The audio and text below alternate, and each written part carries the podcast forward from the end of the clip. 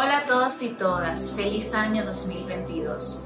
Quiero que retomemos nuestro segmento de aprender sobre salud mental, hablando sobre algo que es bastante común en esta época y es el establecer metas u objetivos para el nuevo año.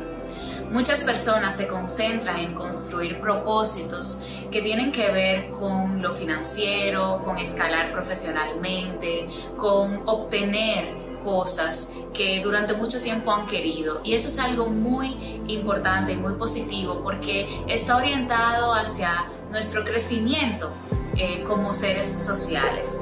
Pero quisiera que también nos tomemos un tiempo para reflexionar sobre la importancia de dar un espacio dentro de esos propósitos a nuestra salud mental, que la tomemos como una prioridad porque a fin de cuentas es lo que nos va a permitir disfrutar de los demás logros que podemos plantearnos, que pensemos en cuáles son las pequeñas o las grandes acciones que podemos tomar en este año para ponerla en primer lugar y para seguir construyendo una relación más sana con nosotras mismas, pero también con las personas a nuestro alrededor. Cómo podemos cambiar esas dinámicas que son dañinas y construir unas que sean sanas.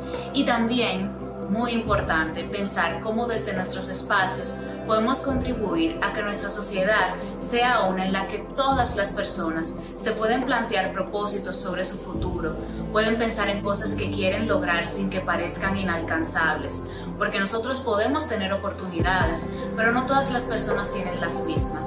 Entonces quería traerles este mensaje de esperanza e invitarles a que se planteen estas conversaciones con ustedes mismos y tal vez en grupo con las personas a su alrededor, para que este año 2022 sea uno que nos traiga cosas distintas y en beneficio de todos y todas.